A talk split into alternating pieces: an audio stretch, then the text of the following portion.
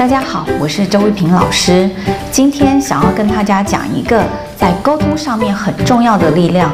这个力量是什么呢？它就是不说话的力量。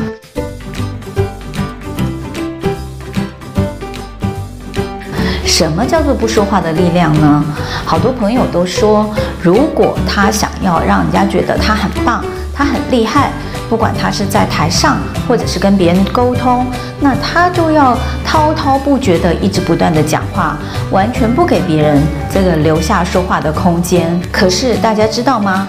不说话的力量，有时候这个力量呢，是比说话的力量还来得大的。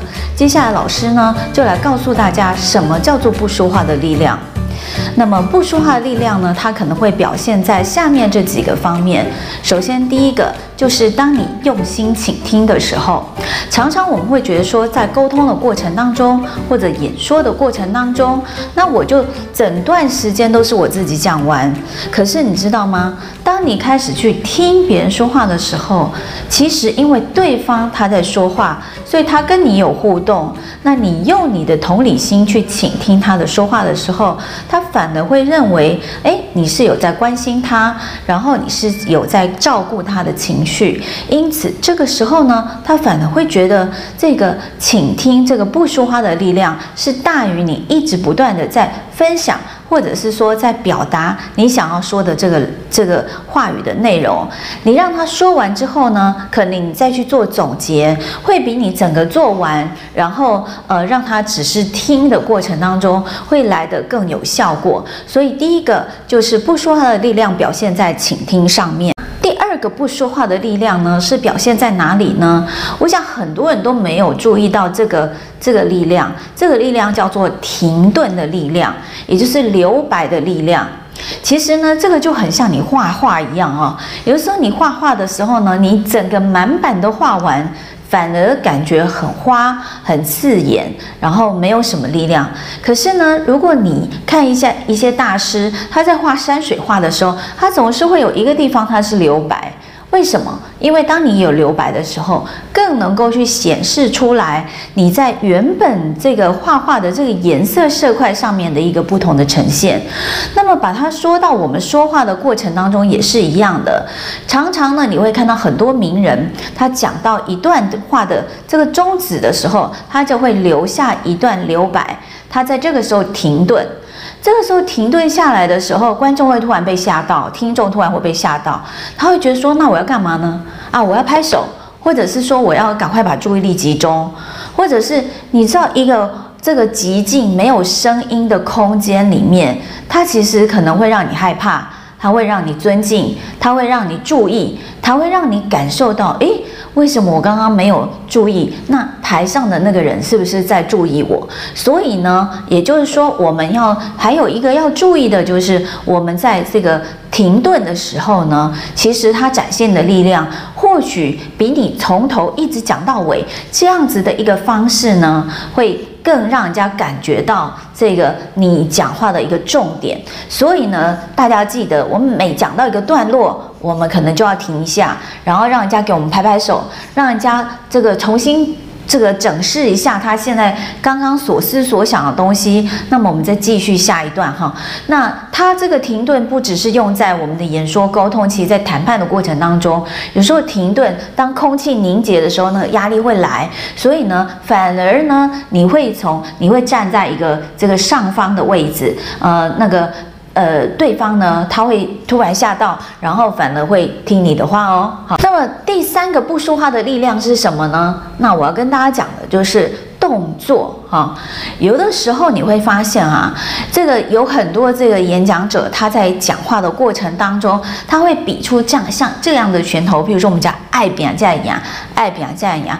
就如果我只是讲爱表加牙呢，你感觉哦，老师只是在讲这五个字。可如果加上爱表加牙的时候呢，你会感觉到哦，这个动作可以展现出一个力量来。所以这个动作虽然他不说话，但是呢，他却展现力量哈。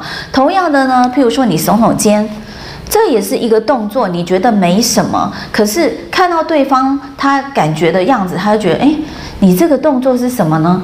你是不以为然吗？还是你觉得你有呃有什么呃嗤之以鼻的东西？隐含在你这个动作里面，所以我们这个动作里面呢，就要让人家感受到你想要表达的过程当中大概是什么样的一个意思哈。所以这个动作也是一个不说话的力量，请大家一定要记得。好，那接下来我们要讲第四个不说话的力量。这个力量，我想大家可能很早就会知道。很多时候我们在教沟通的时候呢，第一步教倾听，第二步呢，我们可能就会讲。